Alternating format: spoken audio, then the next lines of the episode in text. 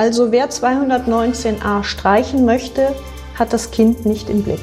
Ähm, andersrum auf jeden Fall, wer das Kind nicht im Blick hat, der will 219a streichen. Mit Herz und Haltung. Dein Akademie-Podcast. Schon Werbung oder noch Information? Elisabeth Winkelmeier-Becker über die geplante Streichung von Paragraph 219a. Standpunkte und Hintergrundinfos zu den großen Debatten unserer Zeit aus Gesellschaft, Politik, Kirche, Kultur und Theologie. Genau die bekommt ihr hier beim Podcast aus der Katholischen Akademie im Bistum Dresden-Meißen. Schön, dass ihr wieder mit dabei seid. Ich bin Daniel Heinze. Hallo. Im Januar 2022 hat Bundesjustizminister Marco Buschmann von der FDP einen Entwurf zur Streichung des Werbeverbots für Abtreibungen aus dem Strafgesetzbuch vorgelegt.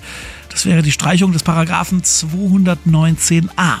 Dabei geht es vor allem darum, welche Informationen Ärztinnen und Ärzte über Schwangerschaftsabbrüche auf ihren Websites veröffentlichen dürfen. Vor drei Jahren wurde der Paragraph schon einmal reformiert und dabei wurden die Informationsmöglichkeiten erweitert. Jetzt sollen Bundestag und Bundesrat über eine komplette Streichung des Paragraphen beraten. Meine Kollegin Karin Wollschläger von der katholischen Nachrichtenagentur KNA hat zu diesem Thema für euch mit Elisabeth Winkelmeier-Becker gesprochen. Die CDU-Politikerin ist die Vorsitzende des Rechtsausschusses im Bundestag. Das Für und Wider einer Streichung von Paragraph 219a. Jetzt bei Mit Herz und Haltung.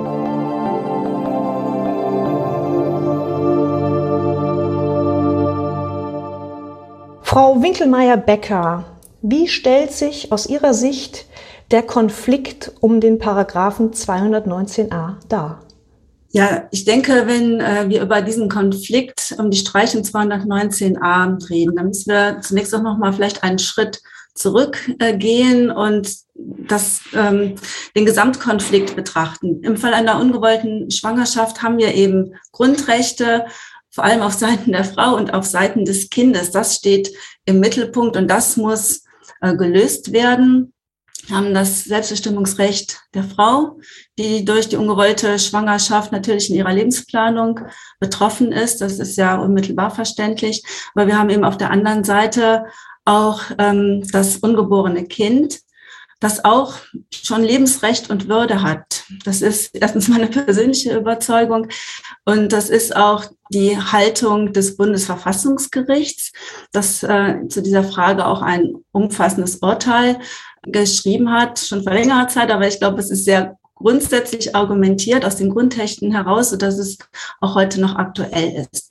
Das ist der existenzielle äh, Konflikt. Und dieses Lebensrecht des Kindes, das gerät in der aktuellen Diskussion um den Paragraphen 218a ein Stück weit aus dem Blick. Wir reden eigentlich nur über Selbstbestimmungsrecht der Frau und die Interessen äh, der Ärzte.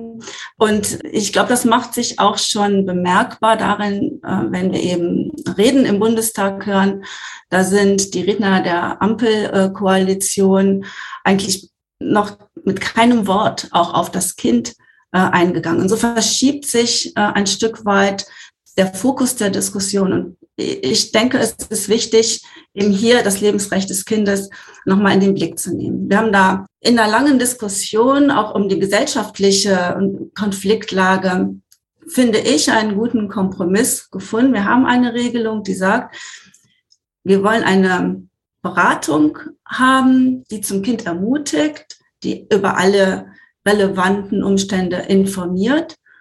Und dann ist es Sache der Frau zu entscheiden. Sie braucht noch nicht mal die, die Entscheidung mitteilen der Beratungsstelle, sie braucht sie vor allem nicht rechtfertigen. Und dann gehört zum Beratungskonzept oder zu, ja, zu dieser Haltung aus meiner Sicht auch ganz klar, dass dann auch der Zugang zur, zur einwandfreien medizinischen Durchführung gegeben ist. Das ist so das Gesamtkonzept. Ich finde, das ist ein äh, ganz kluges Konzept, was uns auch recht gibt, wenn wir auf die Zahlen schauen. Die sind nämlich bei uns in Deutschland durchaus geringer als in, in anderen Ländern.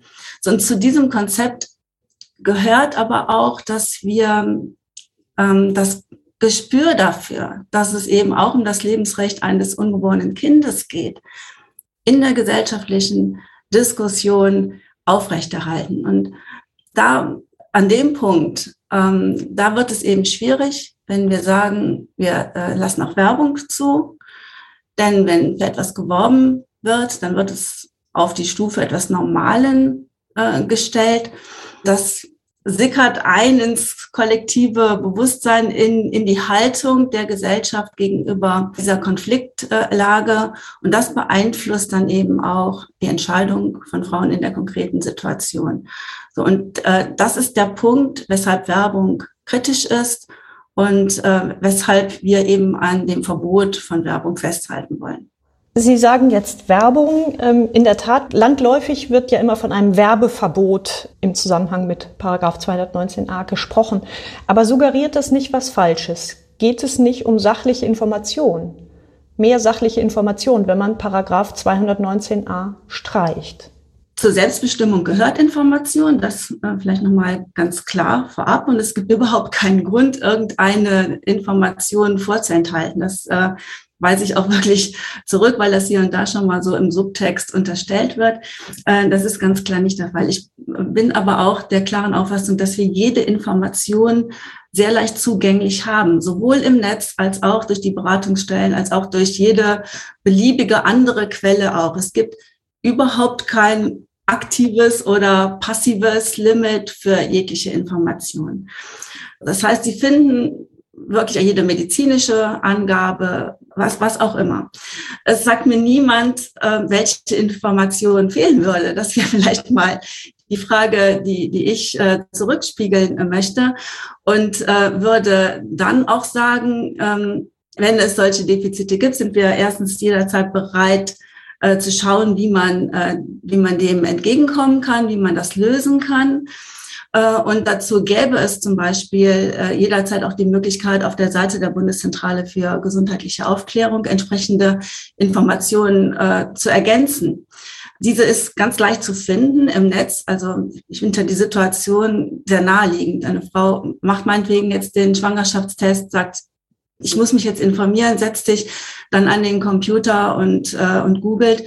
Wenn sie ganz naheliegende Suchworte eingibt, dann äh, findet sie ganz, ganz schnell auch wirklich seriöse und gute Seiten, eben unter anderem die der Bundeszentrale für gesundheitliche Aufklärung, wo alle Informationen gegeben sind. Und wie gesagt, wenn da etwas fehlen würde, weil sich vielleicht auch in der ähm, Medizin etwas Neues ergibt, eine neue Methode vielleicht auch äh, sich etabliert und darüber informiert werden äh, sollte, dann kann das auf dieser Seite geschehen. Wäre übrigens eine einfache Sache für den Gesundheitsminister, das zu veranlassen, wenn er irgendwo etwas ähm, identifiziert, was fehlt in der verfügbaren Information, dann äh, könnte er das äh, so tun. Das heißt, aus Ihrer Sicht besteht kein Informationsdefizit für Frauen in Deutschland in dieser Sache. Ja, und wenn eines besteht, ich bin da jetzt nicht ähm, drauf, drauf festgelegt, wenn mir jemand sagt, dies und jenes wäre eine sinnvolle Ergänzung, dann spricht überhaupt nichts dagegen,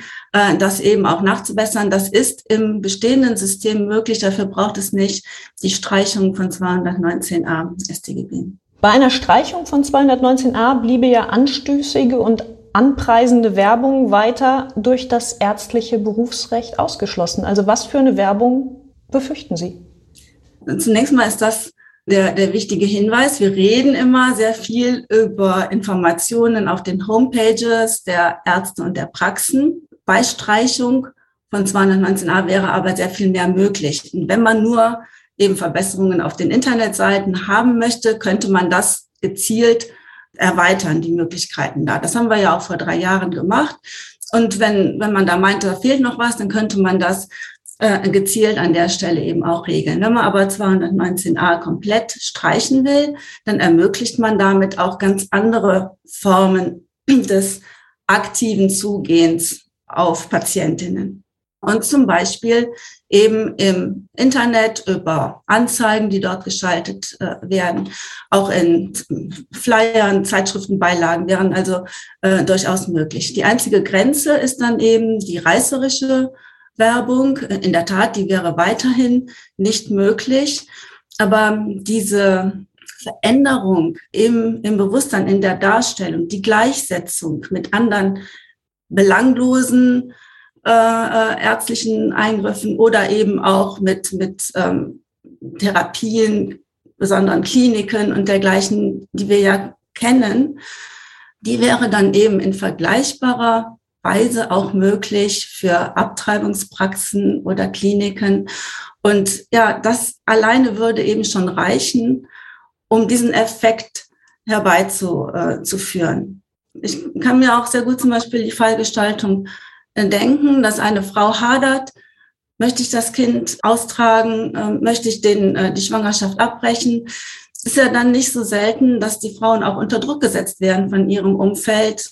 Ich glaube, die, ja, es ist jetzt schwer zu quantifizieren, es gibt da ja nicht so direkt die Erhebungen drüber, aber es ist keine unrealistische Situation, dass ihr Umfeld sagt, lass das doch, äh, lass doch die Schwangerschaft abbrechen. Und dann kommt der Hinweis, guck doch mal, das ist was ganz Normales, mach dir keine Sorgen. Ja, so und da kann eben genau auch Werbung das unterstreichen, dass man eben sagt, das ist etwas Normales, mach dir keine Gedanken und ähm, eben dieses, dieses Bewusstsein dafür, dass es bei weitem nichts Normales ist, sondern dass es eben um das Leben eines ungeborenen Kindes geht das wird dann beeinträchtigt.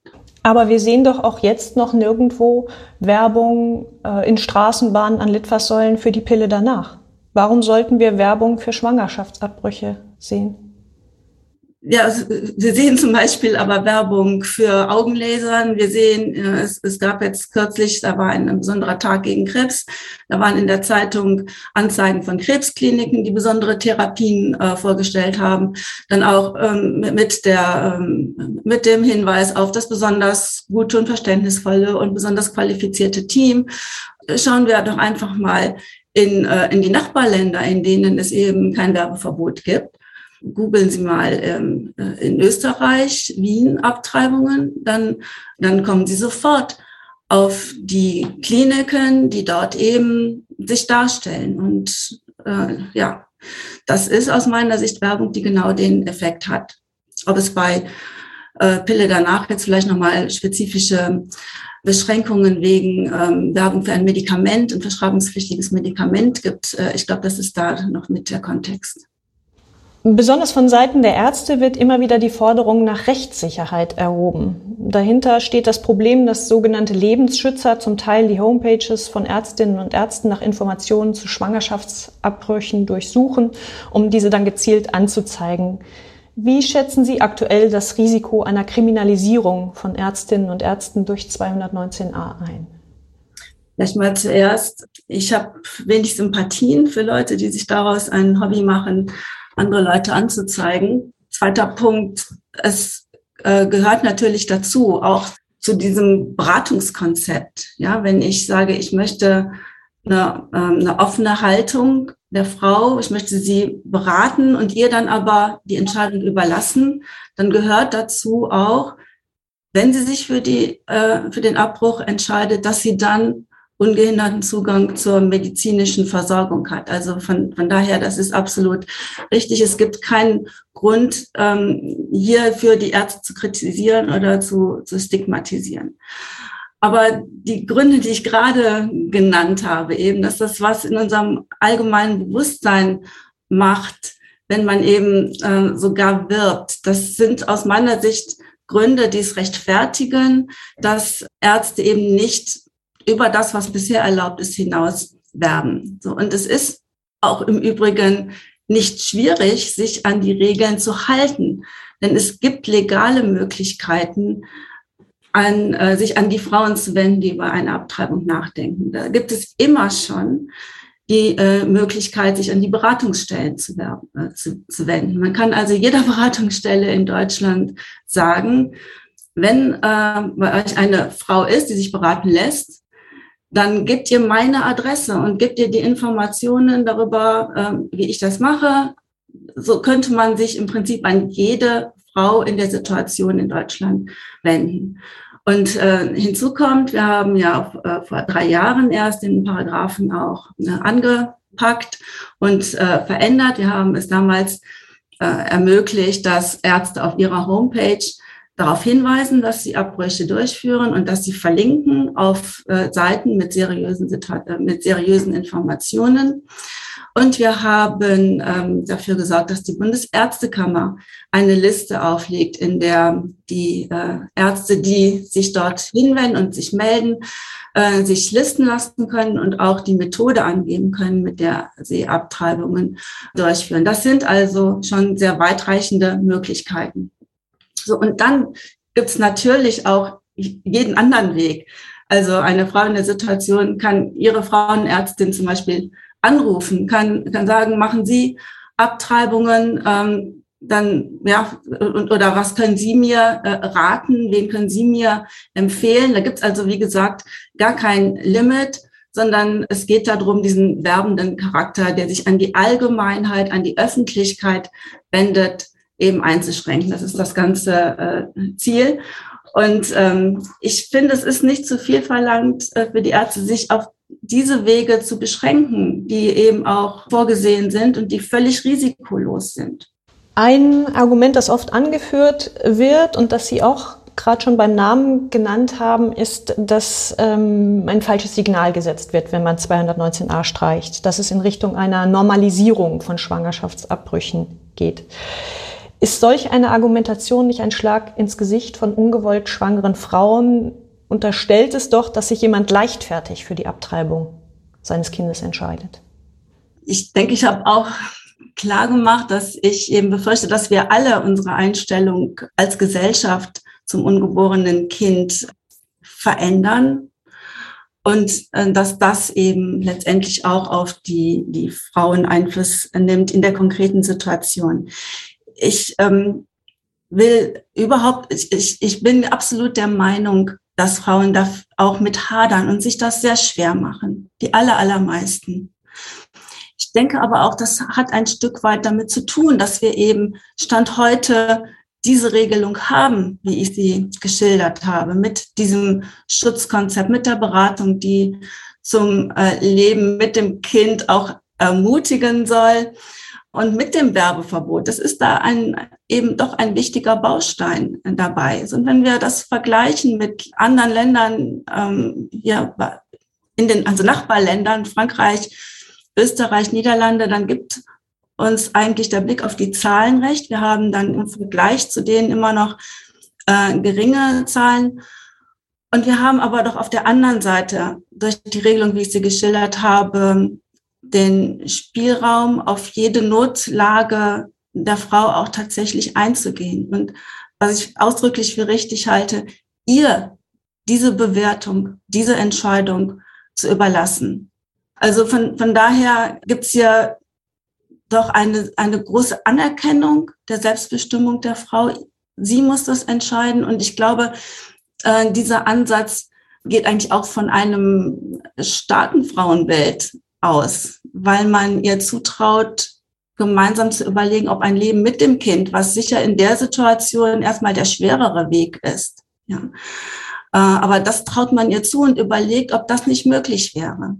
Also von daher finde ich, ist es gerade ein Zutrauen des Frauenbild, was äh, diesem Konzept zugrunde legt und äh, dass man äh, eben auch, auch so erhalten will in den verschiedenen Elementen, die eben dazu beitragen. In der Markus Lanz Talkshow haben Sie unlängst gesagt, was Sie jetzt hier auch schon gesagt haben, dass der Schutz des Lebens des ungeborenen Kindes ein Stück weit verloren geht, wenn man Schwangerschaftsabbrüche so bewerben würde wie andere Sachen, wie etwa Schönheits-OPs.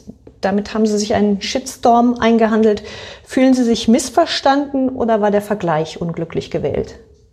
Ich würde da eher von einer bewussten Missinterpretation sprechen, ehrlich gesagt, weil äh, ich, ich glaube, es ist schon sehr klar, dass meine Haltung ist, dass ein Schwangerschaftsabbruch eben nichts Banales ist, sondern etwas sehr Gravierendes ist, weil es eben auch um höchste Grundrechte eines anderen Grundrechtsträgers geht. Und meine Kritik ist gerade, dass durch Werbung das gleichgesetzt wird mit anderen äh, Dingen, die wesentlich banaler sind, kommerzieller sind, jedenfalls eine ganz ethisch, ganz andere ethische Kategorie ausmachen.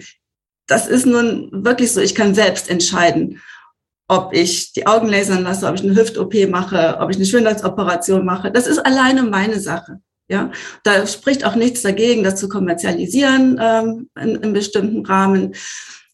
So, und genau in diese Reihe soll eben der Schwangerschaftsabbruch nicht gestellt werden. Ja, und deshalb wehre ich mich eben auch dagegen, dagegen, dass man für beides in gleicher Weise werben können soll.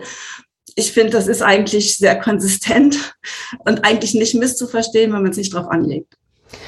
Sie haben jetzt hier in unserem Podcast gerade schon ausführlich dargelegt, was alles möglich ist und dass ähm, es im Grunde ein breites Informationsspektrum gibt, auf das Frauen zurückgreifen können. Was würden Sie sagen, ist denn die Intention, warum so vehement für die Streichung von Paragraph 219a sich jetzt ausgesprochen wird? Ja gut, bin ich jetzt eigentlich die falsche Adresse? Das müssten Sie ja dann die anderen äh, fragen. Aber es ist halt immer noch ein, ein Anliegen. Es, es wird immer noch so dargestellt, als, als gäbe es da eine Bevormundung äh, in der Frauen, als gäbe es da äh, Einschränkungen. Und ähm, das, das ist eben aus meiner Sicht nicht der Fall, beziehungsweise in dem geringen Umfang, in dem es der Fall ist. Wir haben eine Pflichtberatung. Das ist natürlich auch eine gewisse Zumutung, das will ich nicht in Abrede stellen. Aber ich finde eben, dass der Schutz des Kindes das rechtfertigt, dieses, ähm, diese, diese Vorgaben im Verfahren ja letztendlich nur äh, dann eben auch zuzumuten. Und die Argumentation der anderen Seite, die unterscheidet sich von meiner Haltung schon eben in dem Punkt, wie blicken wir auf das Kind? Das Kind, ich sagte es ja schon eingangs, kommt in der anderen Argumentation so gut wie nicht vor. Und wenn ich eben das nicht im Blick habe, und nur auf Frau und Arzt sehe, dann fehlt mir natürlich das Verständnis für dieses Schutzkonzept.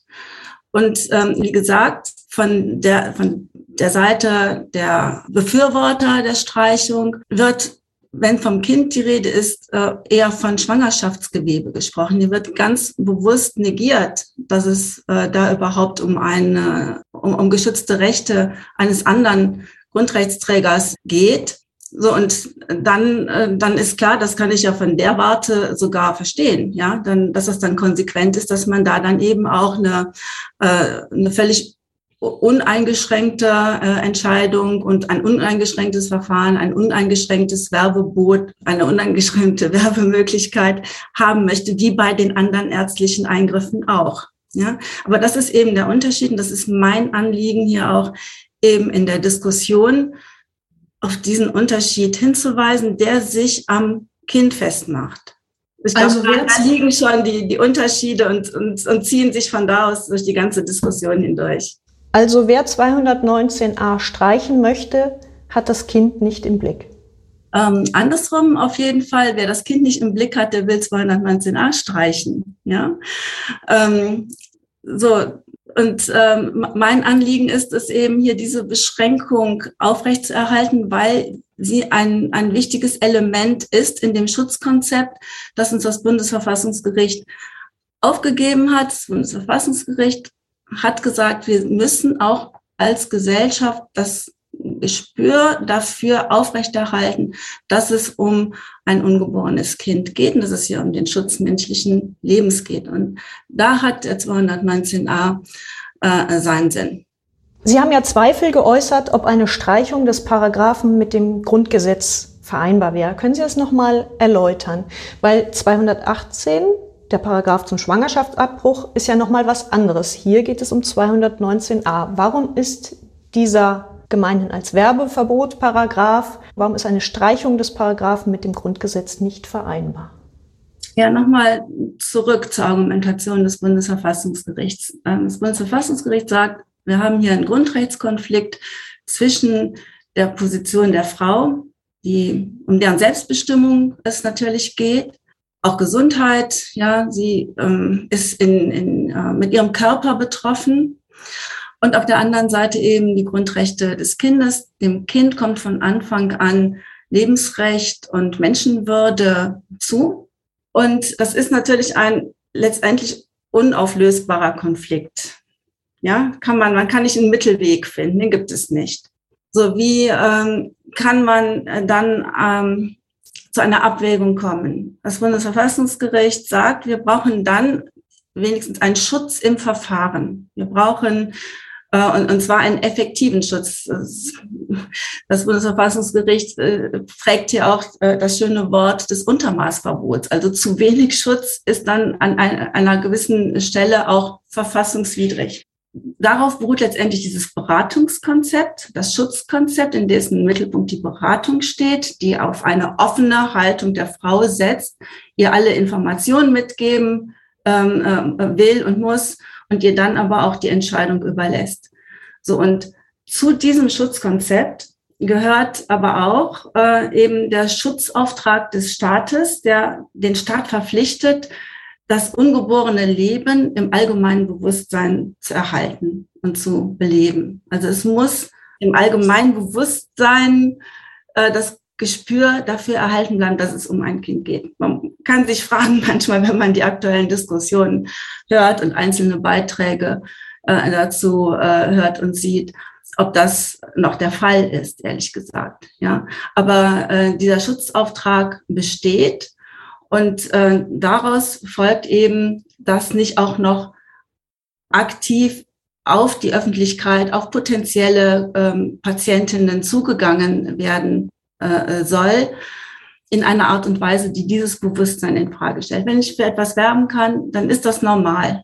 Ja, und das untergräbt dann eben ähm, dieses Bewusstsein. Stattdessen werden eben andere Wege aufgezeigt, wie die nötigen Informationen zu den Frauen äh, kommen durch die Beratung, äh, durch äh, ja dadurch, dass es überhaupt kein Limit gibt für Informationen, außer da das ist ja wirklich die einzige Einschränkung. Information ist nur da beschränkt, wo sie mit einem eigenen Angebot verbunden ist.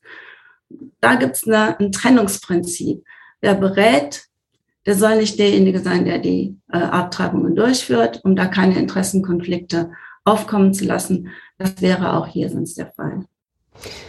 Bundesjustizminister Marco Buschmann, der jetzt den Referentenentwurf für die ersatzlose Streichung von 219a vorgelegt hat, sagt, der Paragraph 219a sei nicht Teil des verfassungsrechtlich gebotenen Lebensschutzkonzepts. Sie sagen, das ist nicht korrekt. Auch 219a gehört zum verfassungsrechtlich gebotenen Lebensschutzkonzept. Ja, aus meiner Sicht ja. Aber ich kann verstehen, dass der Bundesjustizminister das äh, anders schreibt, weil er hat sich in einem politischen Kompromiss äh, mit den anderen äh, Koalitionspartnern eben verpflichtet, 219a zu streichen. Dann kann er sich nicht in den eigenen Gesetzentwurf schreiben, das ist was verfassungswidrig ist. Also das ist jetzt nicht besonders überraschend, dass er das anders darstellt. Ich glaube auch, dass es dem ähm, Justizminister selber an der Stelle nicht, äh, nicht unbedingt daran, also dass es nicht sein Anliegen war, sein ureigenes Anliegen, 219a zu streichen und äh, dass er das als Kompromiss aber jetzt äh, tut und dass er auch äh, hohe Bedenken hat, 218a anzugehen. Äh, er hat deshalb dafür gesorgt, aus meiner Sicht, dass es zunächst mal in weitere Beratungen in einer Kommission äh, verwiesen wird. So äh, und, und, und macht halt nur diesen kleineren Schritt. Ja, den macht er eben mit. So, und dann liegt auf der Hand, dass er natürlich nur die Dinge in den Gesetzentwurf hineinschreibt, ähm, die aus seiner Sicht dann eben diese Haltung tragen. Die Ampelkoalition erwägt ja auch oder denkt zumindest drüber nach, ob auch der Paragraph 218 sprich der Schwangerschaftsabbruch, die Regelung zum Schwangerschaftsabbruch, aus dem Strafgesetzbuch herausgenommen werden kann oder soll. Sehen Sie in der Streichung von 219a einen Türöffner dafür? Ja, Türöffner hm, weiß ich jetzt nicht, äh, ob das jetzt den, den nächsten Schritt wahrscheinlicher macht. Es ist auf jeden Fall so, dass diejenigen, für die, die für die Streichung von 219a sind, sicherlich in der Mehrheit auch für die Streichung von 218a fortfolgende sind. Man kann es nicht ganz gleichsetzen. Es gibt durchaus auch äh, Meinungen, die das äh, differenzieren. Aber die Gründe sind natürlich äh, die gleichen. Ja, wenn man, wenn man äh, eben nicht an das Kind denkt, sondern da äh, sich, ähm, also da an, an Schwangerschaftsgewebe eben äh, denkt Oder wenn man dem Kind, ähm, dem ungeborenen Kind eben das eigenständige Lebensrecht abspricht. Es gibt da ja auch durchaus Beschlüsse, zum Beispiel der, der Jusos, die davon von Freigabe ähm, von Abtreibungen wirklich auch bis zur fortgeschrittenen äh, Schwangerschaft ausgehen. Das steckt alles dahinter. Das würde auch ermöglicht, wenn man 218 eben komplett äh, streicht.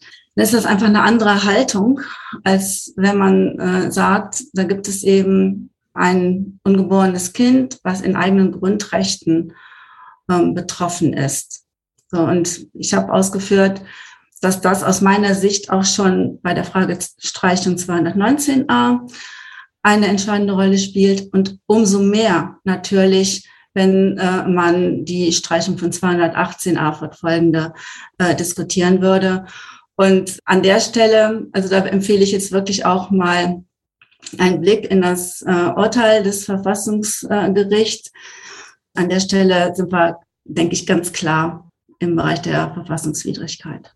Sie haben uns sehr ausführlich geschildert und begründet, warum Sie gegen eine Streichung von 219a sind. Wären Sie denn offen für eine weitere Reform? Sehen Sie da Spielraum? Gibt es Bereiche, wo Sie sagen, gut, da könnte man gegebenenfalls noch mal nachbessern? Oder würden Sie sagen, der Status quo ist gut, wie er ist und es müsste nichts nachgebessert werden? Also man äh, könnte hingehen und etwas großzügiger handhaben, dass zum Beispiel auch über Methoden oder die Angabe der Methode auf der Homepage möglich ist. Ich glaube, das war vielleicht etwas kleinlich vor äh, drei Jahren.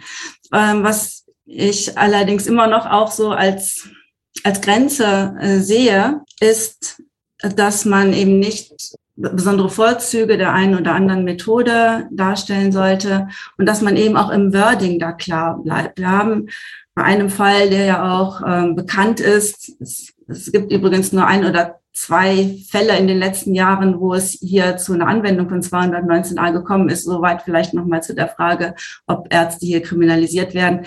Nein, also nur diejenigen, die nach meiner Interpretation es gerade auch darauf anlegen, hier äh, ein Verfahren äh, durchzuziehen und, und zu problematisieren, auch für die politische Diskussion. Aber in den Fällen war eben die Information auch so formuliert, dass hier eben ja nur Schwangerschaftsgewebe äh, entfernt wird.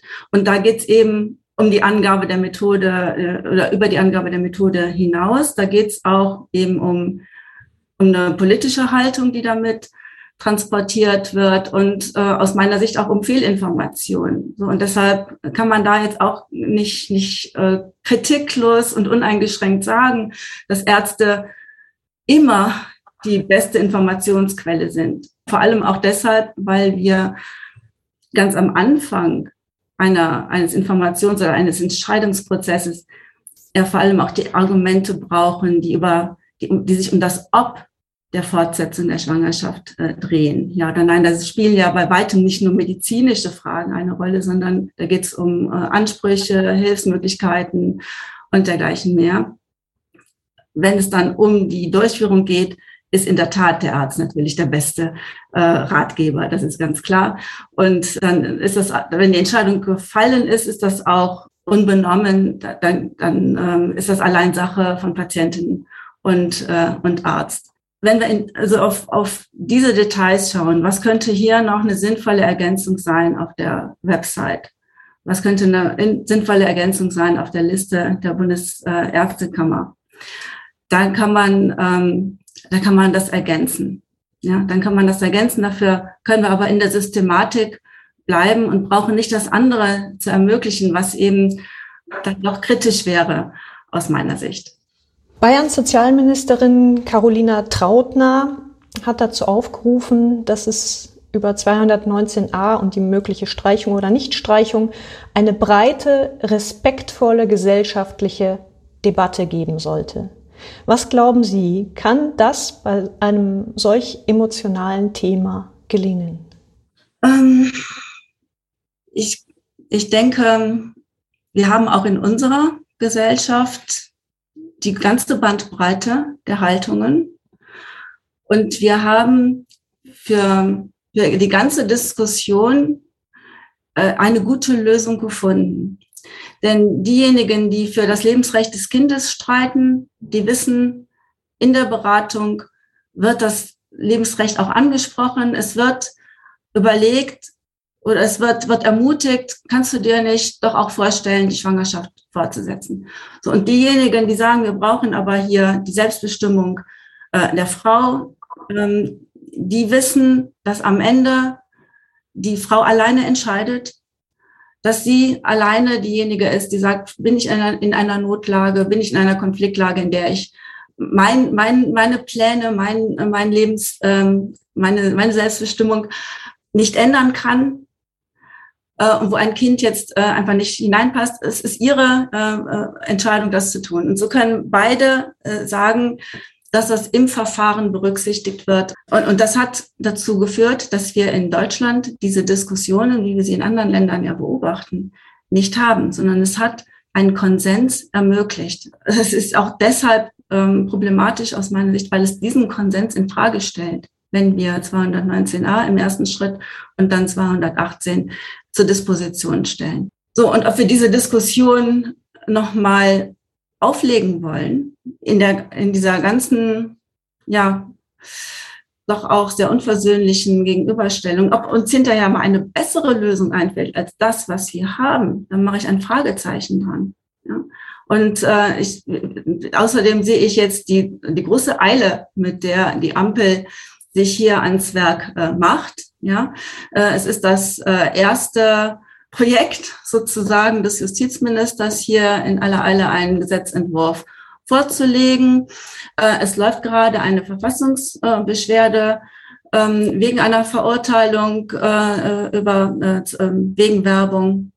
Man könnte die ja in Ruhe abwarten. Das die Verhandlung wird in, in, wenigen Monaten stattfinden. Das heißt, da ist auch irgendwann dann eine Entscheidung zu erwarten. Man könnte ja wenigstens das einmal abwarten, um äh, zu schauen, welche Erwägungen das Bundesverfassungsgericht eben auch äh, aktuell äh, an, anstrebt oder, oder anstellt. Wir haben eine Studie in Auftrag gegeben, die auch nochmal die Folgen von Schwangerschaftsabbrüchen in, im weiteren Leben der Frauen untersuchen soll. Es wäre auch da eigentlich sinnvoll, das mal abzuwarten, bevor man sich hier äh, auch äh, an, an äh, Reformen äh, gibt. So, also ich glaube, die Zeit für die große gesellschaftliche Diskussion, die gibt uns die Ampel nicht. So, von daher kann man, kann man sich das wünschen oder eigentlich aus meiner Sicht sagen, ähm, wir haben eine gute Lösung, wenn wir punktuelle Verbesserungen brauchen, jederzeit. Aber lassen wir diesen Kompromiss doch erhalten. Frau Winkelmeier-Becker, haben Sie herzlichen Dank, dass Sie dieses komplexe, schwierige Feld mit uns argumentativ durchschritten haben. Herzlichen Dank Ihnen. Ich danke Ihnen.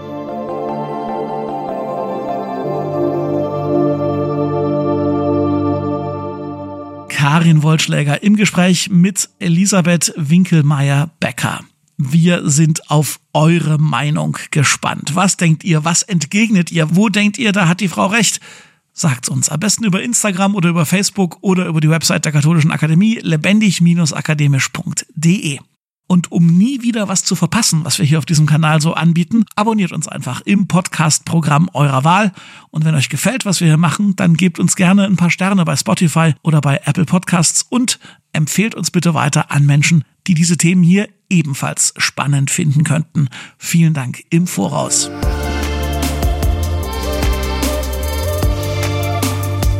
An dieser Ausgabe mitgearbeitet haben. Karin Wollschläger, Thomas Arnold, Falk Hamann, Emily Siegel und ich. Mein Name ist Daniel Heinze. Im Namen des gesamten Teams danke für die Aufmerksamkeit und bis zum nächsten Mal.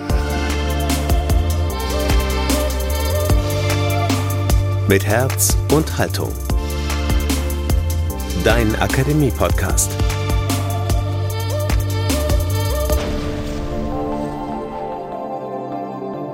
Ein Angebot der Katholischen Akademie im Bistum Dresden-Meißen.